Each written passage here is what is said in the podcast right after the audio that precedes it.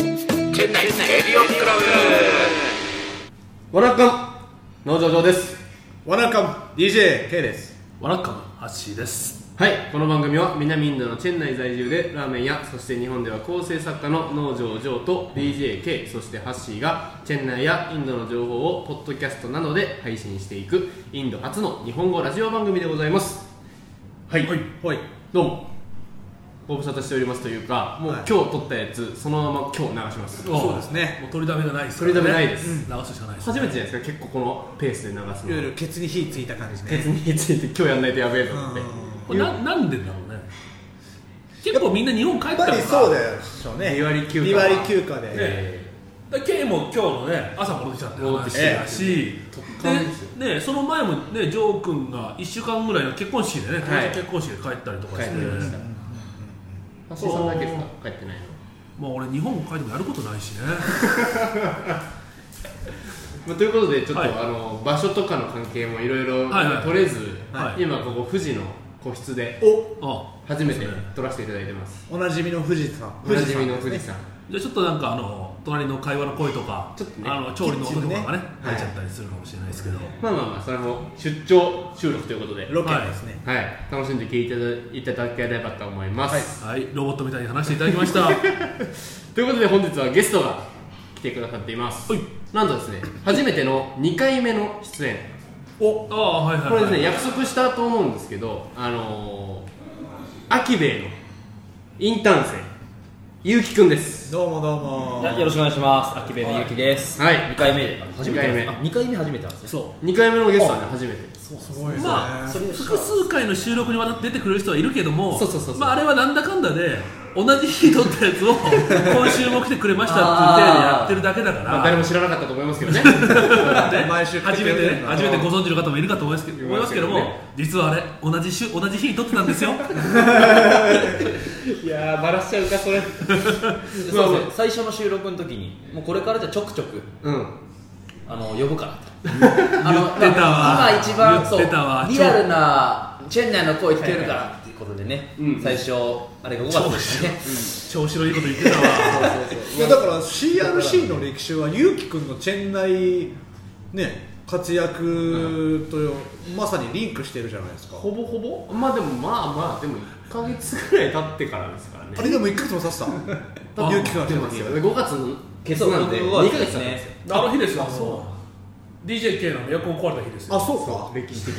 な。あそうなんだっけそうエアコン爆歴発史的な日に。まあ、今の話ね、聞き覚えない方はぜひあのねあ、ちょっと第何回の放送がちょっと全然ピンとこないですけど、あの、ゆきくんが最初に5月のぐらいのね、月ですね。まあ、聞いていただければそれ聞いていただければ、あ爆発ってこの話なんだって思い出してくれると思います。早いですねちなみに今も壊れてるんですよね。ええおかげさまで それで好きですね、本当に。 半年に1回ペースで壊れた壊れてるで壊れてから修理までがやっぱもう結局10日ぐらいかかったからね、はいはいそうね呼んで直して呼んで直して家帰るのがだから今日はここでやってくれて本当に快適にあ、そうか。はい収録でレきシるーバッチリ聞いてまあ、そうまですす。えね。3回ぐらい聞いてますからねえ。はいまあ、つ今の話もあったんですけど、ゆうきくんが結構この半年、彼のインターン期間が半年だったんですね。はいはということで、5月のケツから10月の、11月の頭、3日まではいるんですけど、はもういよいよ帰国ということで、い。なるほど。寂しいですねはいこのチェン内生活、ちょっと振り返ってもらおうかなと思って、うん来てもらましたいいです。ねそういう企画もね、はいうんありがとうございます。どうでしたもうあ早速の早速で。そっか、その前にあの、ね、メールがいっぱい来てるんですよ、いっまあぱいいっぱいは来てないだろう。 3通。すご3通結構いっぱいじゃないですかこいすごいねれでまあちょっと読ませていただいてもよろしいかはいああ、どうぞどうぞ。どうした急にその時代劇みたいな。ということで1人目はい。タイトル「ラジオネーム始めましたどういうこと CRC の皆様こんにちはバンガロールの DJF ことフッシーです2回ほど実名で読んでいただきましたがああ、はいはあいりがはい。とうございますいつもありがとうございいますつもありがとうございます藤下さんですねあフッシーさん です家族から素人っぽいと苦笑されたのでこれからはラジオネームフッシーでいきますでもごご家族を聞いてすごい。嬉しい嬉しい、これからもよろしくお願いします、で1点悲しいお知らせがありますええ先日タイ航空の日本語サイトでエコノミーとビジネスが往復別々に選べる裏技の件を話しましたが、えなぜか現在はエラーが出てこの裏技が使えなくなってしまいまっしてことはやっぱり聞いてた対航空関連の人は聞いてたってことたかべえぞ見つかったぞとシステムエラーの問題がまさに書いてあるもしかしてタイ航空の職員がラジオを聞いていてこれそれはやばいとサイトを止めてしまったのかと 考えましたが2回の実名出演にもかかわらず誰からも突っ込まれていない状況を鑑みると微妙です影響力でかくなってきたな期待させてしまった方がごめんなさいだってフッシフッシーさんはあの誰にも突っ込まれてないっていうメール読まれましたねとか突っ込まれてないですよああはいはいはいだからバンガロールでの知名度はいまいちなるほなる頑ほど張りましょう、はいそれと前回までのメールタイトル「ベリカードください」はいはでのツッコミちょっと僕ら不発だったじゃないですかいはいはいでちょっともやもやしていたので一応ご説明すると、はいずっと昔ラジオが若者の娯楽として反映していた頃いつ だよまあまあまあ遠くのラ中ジオ島中島みゆきとかが俺たちやった頃からえー遠くのラジオ放送をでっかいアンテナで受信して越にしたる BCL というのが流行っていて、はいはい受信したラジオ局に受信証明を送るとベリフィケーションカード通称ベリカードという絵はがきみたいなのが送られてきて聞いたことあるなるほどあーそれを集めてはいはいはい自慢するという遊びがあったんですって2 2世代ぐらい前のことなので皆さん知らないのは当然ですがもしかしたらにやりとしたおじ様もいるかも ああじゃあ僕らもビールカードた出しましょうよとで CRC にはそういうのないと思いますのでアキベイアキベイのステッカーでいい ですでいいですってなんだよでいいいや今俺それ全部言おうとしてたよ じゃあもうアキベのステッカー今度チェン内に行ったらくださいとでねあんまり長いと嫌われるのでこの辺でチェン内いい工夫のネタとか思いついたのでまた次回メールしますそれではフッシーでしたやっぱり、はいはいはいステッカーをやっぱりお渡ししたいですそようねですねいやだからアキベイステッカー以外にも CRC ステッカーあるステッカーもああそうですよね、我々の携帯電話に貼ってますからね貼って今まね、すはい、3人しか貼ってないチそうェン内でここに貼ってる人見ない3人し貼かってると運気がね良くなるとかそうそう言われてるね。だってこれ柴さんですからね。 芝さんです柴がラジオを持っているっていうねこうなかなか洒落たやえねつをキャッえシこュれぜさんひはがデザインしてくれてね、はいはいいプロのデザイナーはや持っってくてれるましのたでぜひ欲しければ秋部へですね来ていただいて、はお配りします。はい聞いただけじゃくれないんだね秋上に来ないと来ないとはああげれなアいキ。ベイでラーメン一品以上頼んでから例えばあとお厳しい子お子様セットお子様セットガチャガチャの代わりにシール。そうするとこのシールがあのコップの下に引いてあるなんでこれコースターですけど。あじゃあ次コースターコースター作ろうよ コースター作りますか CRC コースター。まあまあという感じの一通目。いやありがとうございましたありがとうございます。ありフがッシーさんね。はい。からちょっと覚えていきましょう。皆さんはいフッシーさんはい、ゆきくん今のには何かありますベリカードとか知ってましたね全くですねだってでもラジオ結構好きだったそうラジオは中学生だから10年ぐらい前聞いてたって聞いたんですけどって言っても10年ぐらい前にから聞き始めたぐらいそうのだね2世代前だからあのもっと前ですね、ベリフィケーションカードもう無線だよねあの無線のあ何であれで探した頃そのそうそうそう電波を探した頃そう周波数とかね周波数を合わせていってそるうそうそうそうそうそうボタンでピッピーじゃないですねそうそうそうそうなるほどはありがとうございま藤井すさんありがとうございました続いて、い、は読ませていただきますラジオにラジ 2位い、どうした今日オちょっと寒いからエアコン止めてもらっていいですかはい めっちゃピーって入るラジオネーム DJM そんなんばっかだな チェンお内いそにんなんばっかじゃねえ DJ が反映しだした、ねお前そんな名のば前っかり DJJ って言いましたから言いまねしたよということで読みます、えー CRC の皆さんへジョー君 DJK ハッシーこう2人は呼び捨てなんですねこれねジョー君はくん こんにちは初回から全部聞いてますよあありがとうございすますごいこれ嬉しい週末に料理しながら聞いたり夜寝る前のリラックスタイムにテレビでも音楽でもないでも人の声が聞きたいなという気分の時に聞いて笑わせてもらってます僕らの狙い通りですよね本当いや本当に嬉しい限おりです耳の恋人 私がチェンナイ生活で聴いているラジオは CRC か博士太郎の ANA ワールドエアカレントかの2択でそれどこで聞けるのどこでどこで何を聞つけけるばのよ私にとってはどちらも功をつけがたい存在であすりがとうございますいろいろなゲストの方のお話もそれぞれ楽しかったけど私が好きなのは3人のみの回ですおじゃあ今日はゆきくんにください俺お一人いただいてお一人いただいてなんかすみませんとしか言えないですよそれぞれのキャラが立ってて面白いこれからも楽しみにしてるのでゆるく頑張ってください、はちなみにお私は DJK が好きです来たやっと一人目のファンもう最高そういうの本当 DJ 系ってないですから ねいや別に我々も我々もないですあよりがとうございますそこでっていうところで入れてくるよくわかんないダジャレとかあのテンションが妙にツボで気に入っていますじゃあもうサイン付きステッカーを送り ます。あとであのメールかなんかで住所とかオフィスとかそうですね送ってもらえれば、はいはいはい本当にあのサイン付きおステッカー浮かれてんな 送ります本当にパスポートパスポートのねサインが書いてあ る送ります。ああでも嬉しいじゃないですか俺以上です DJM さんありがとうございます。はい初ファンつきましたよこいえねれいえいえいえいえいえどうした今日ファン投票ファン投票ねうん年末やろうよファン投票怖っいや嬉しい確かに嬉しいいでやすね。これで言うと発信さんファンも俺は聞いたこいとあや、るうん、結構俺も橋井さんファン聞いたことある。 DJK ファンも今ついたうん言って僕の名前は出てこないですからねまあまあさ。だからそれはラーメンで勘弁してよってことなんだよどういうことどういうことラーメンどういうこと食ってるからそれで勘弁勘弁してよとファンにはならねえけどラーメン食っとくラかーメンら食ってるからって機嫌損ねるなよと そういうこといやそうだわファンがなんかついてるいやありがたいですねちょ本っ当とにそれね後でプリントアウトしてください浸るっす浸るんですかでもこれあのラジオネームあのほ本名も書いてあるからプリントアウトはできないですそうですね秘密にしておきます、ねラジオネームにしておきチェンナーにいらっしゃる方かはどう教えないですかもわからなまいす教えないです DJM です M さんですね大量発生中の DJ のな中んのか人 K と M だから結構近いゾーンにはいるってこいとや知らん知らん知らんアルファベットの順番ねまあまあということでなるほどこれちなみに女性ですおブル震えてましたねアキベイの割引券もつけますじゃあいや勝手に勝手に無料券ね無料券無料券つけちゃう無料券つけちゃうつけますつけますじゃあ勘弁してくださいよつけます本当になるほどというメールいただきありましたがたいですねありがとうございますありがとうございます引き続き聞いてくださいはいそうですね3通目いきますはいはいえー、タイトル CRC バンガロール支局よりいつ作りましたいや気俺はちょづっけとばできるんです支局できたんですね俺はちょっと乗っ取られたやつからついに乗っこ取れらあれのたちなみに僕もサンドイッチマンの東北魂にメールを送るときに前回のメあーはいはールいインド支部ですと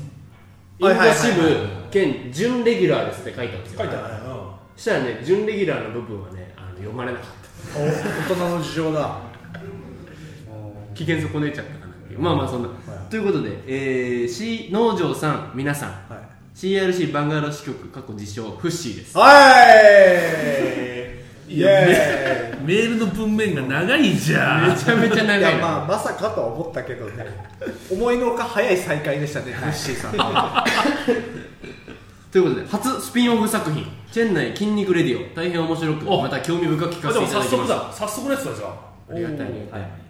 これねさっき届いたんですよ3時間前に届いたやつです、おおおはい、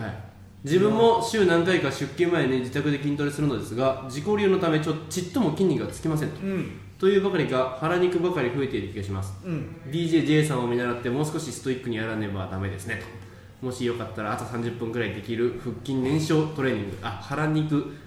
燃焼トレーニングレシピ教えてくなるほどださい、は前向き前置きはこれぐらいにしてこれ前置きだったみたいですあおおおい結構本題だったけど本題なんですねこれぐらいにして今日はちょっとお便りのコーナーを充実させようと思い CRC バンガール支局よりインドらしいネタを一つ提供しようと思います、はいはいはいはいありがたいですよこれね皆さんはインドで鉄道の旅ってしたことありますかあしてみたいとは思ってんだけど、乗り方わかんないおそもそもちなみにバンガロールからだとハンピに夜行列車で行く人いるようですがはいはいはいええええ自分はバンガロールからコルカタまで2 0 0 0キロ弱を29時間ノンストップで走り切るすげえなデュロントという特急列車で旅を旅をしたことがあります、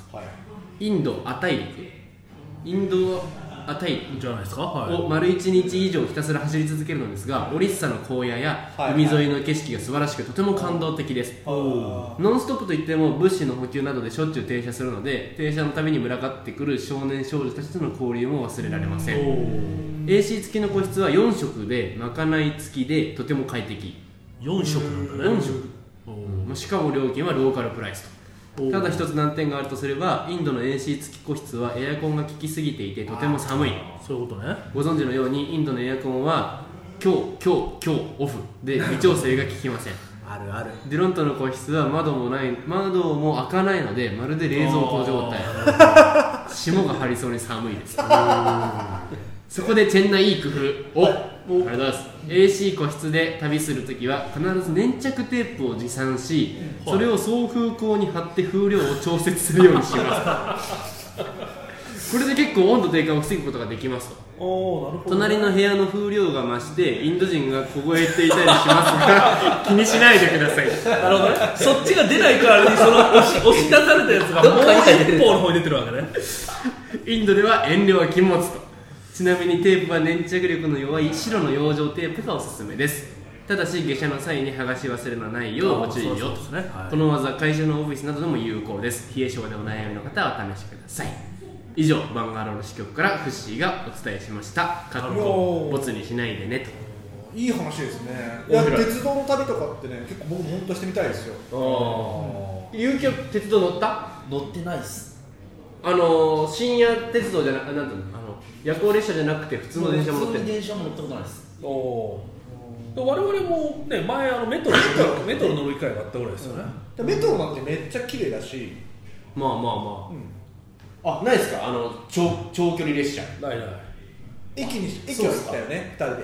ベラチェリーベラ私ベラチェリーでもあの長距離列車止まんないからああそうそうそう、はいあれは通勤列車中近列車中中近列車だからはいは僕はそれこそあの5年前6年前は5年前かコルカタから入って、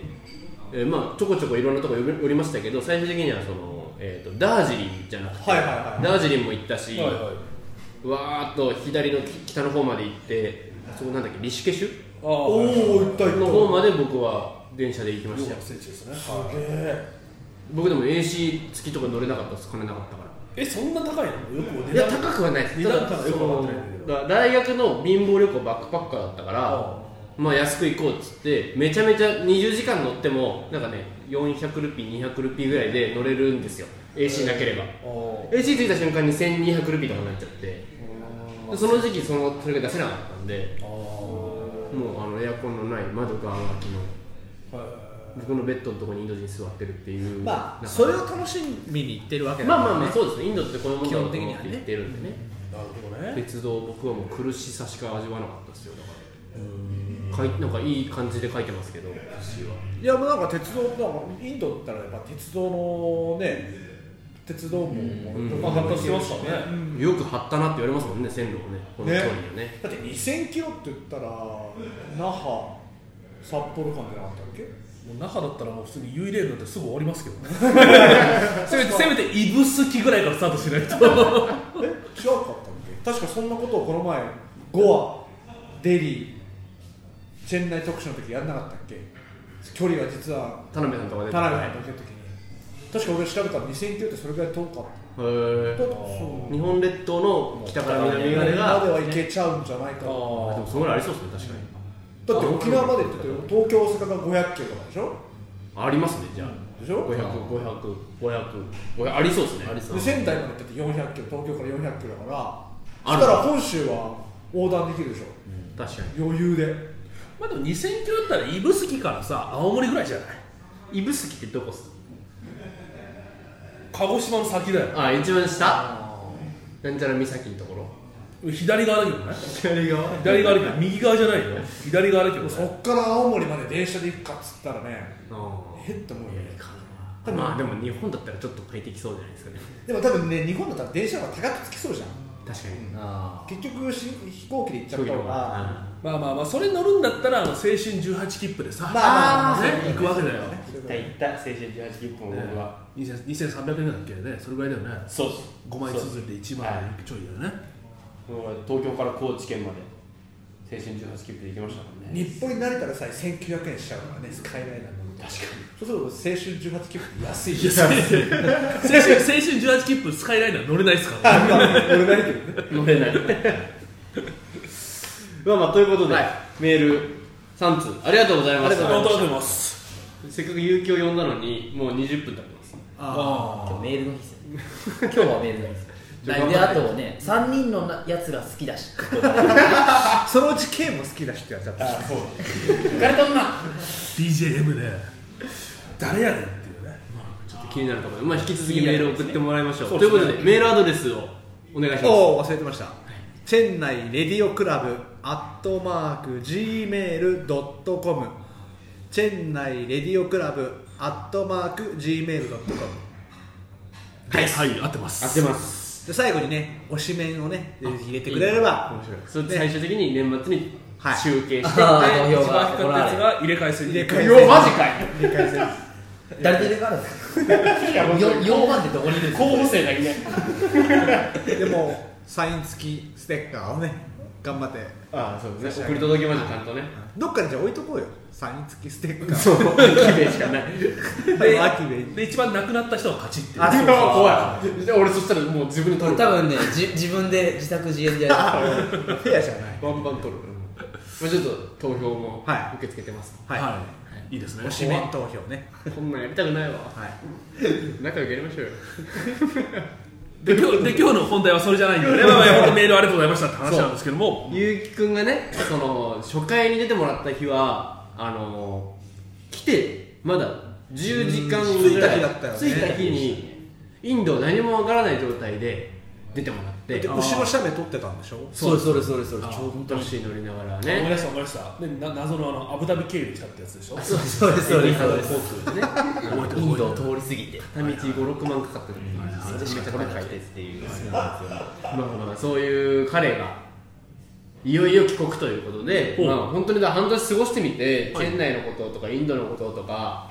どう思ってんのかなとどうだったのかなっていうちょっと振り返ってもらいたいなと思っというてことですようね、んえてるなるほどうでしたなんかどざどうでしたってざっくりすぎんだすごろいですね今例えばねなんか来る前のチェンナイってどういうイメージまあインドってそすごういイメでージすねあなんかそそうその話多分あれですね多分その前来た時にさせても多ら分った誰も聞いてないらから話そっか話し直してインドのイメージはもうカレーとターバン巻いて、あーナマステぐあーらいしかなかったから正直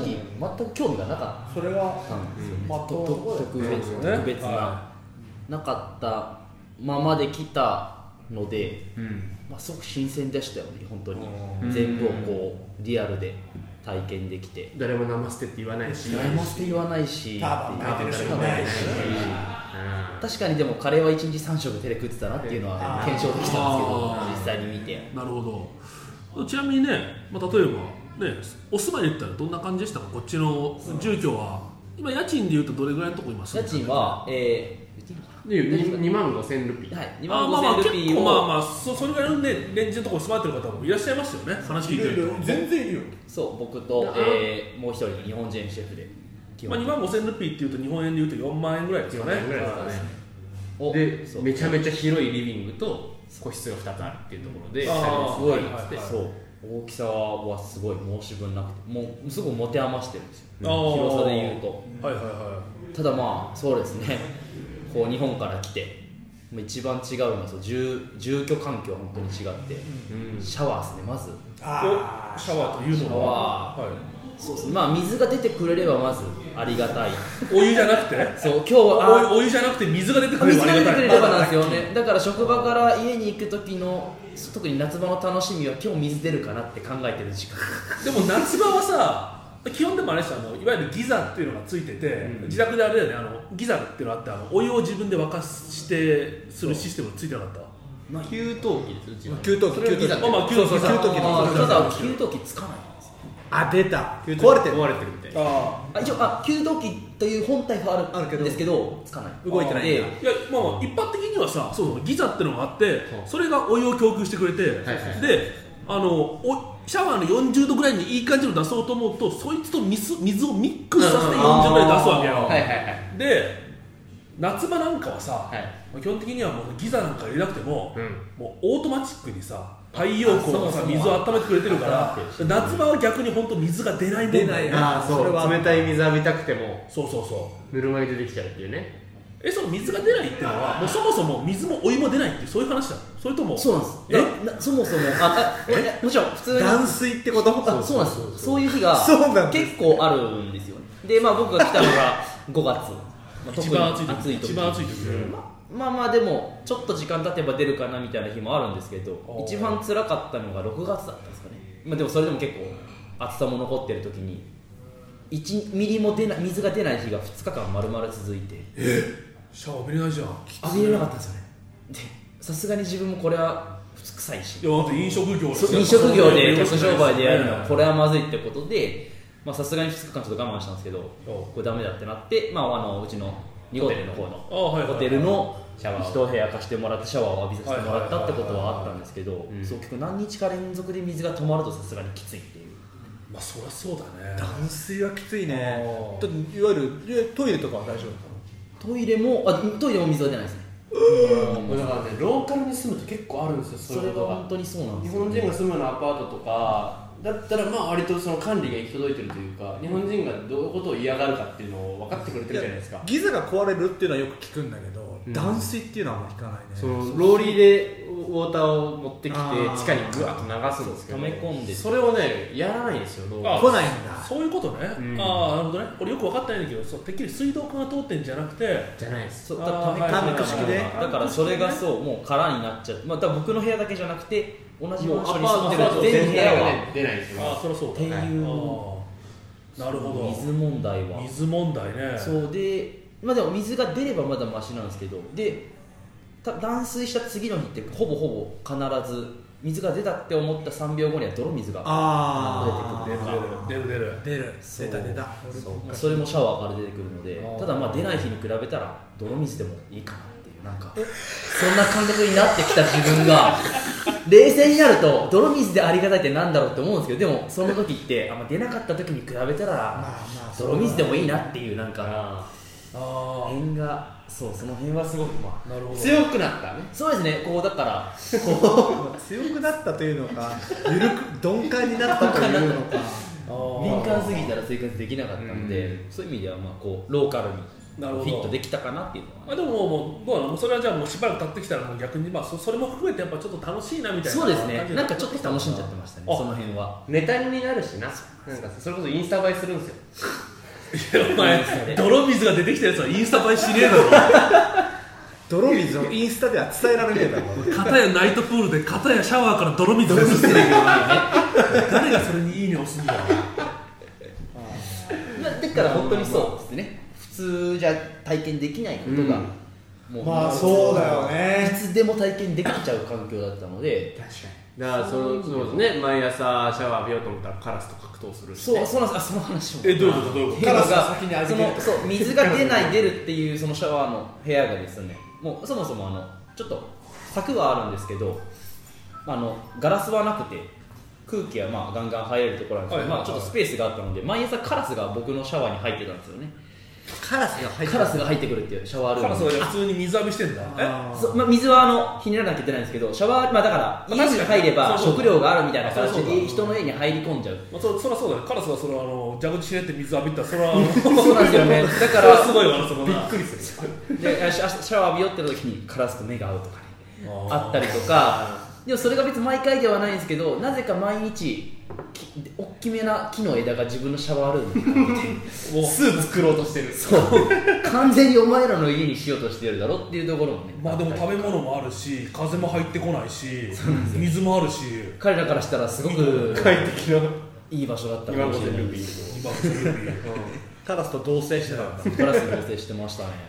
今のセルビーカラスってちょっときついよね怖くないですか怖い、カラス怖いハトだって俺ハトは入ってくることあったけどあマジですかハトもいますねあー、まあ、あとな、あ鳥ってあの狭いところに入るとこう混乱してバタバタバサバサうあなるんほうほうほう確かになるほど、まあでもちょっといろいろ聞きたいことありますけども、もう時間になっちゃいましたはい、ありがとうごちょうざどいいいんまじゃないですかね3人の声が一番好きいだしやいやいや、やっぱりでも、でもね、いや、本当にいろいろ聞きたいと思ってて、いや、まあ、もちろんインドの話もそうだし、うんいや、これからゆうきくん日本帰ってね。いやどうするどうするのとか、やっぱ、そういうところ結構興味あるわけですよ。はいはいせっかくこのインド来た経験をさ、うんどういうふうに生かすのかとかね。気になるじゃあ、それは、来週来週。ちょまたまだ来週いるよねまだいますまだいますまだいるんでちょっとままだいだま来すてもらってなるほど。え、来週っていう体で、今日撮るわけじゃ取ない。らないです取もらちろないね。取らないね。んもちろん別日ですよ別日に撮りますか何言ってるんですか本当にはい。ということでまた来週ごめんなさいまた来週また深く聞いてもらいたいと思います、は来いはい週は、はいもしかしたら、富士でまた撮ってるかもしれませ ん。あそうですね、はいちょっとまたエアコンが治ってないす富士なかなか環境いいじゃないですか環境いい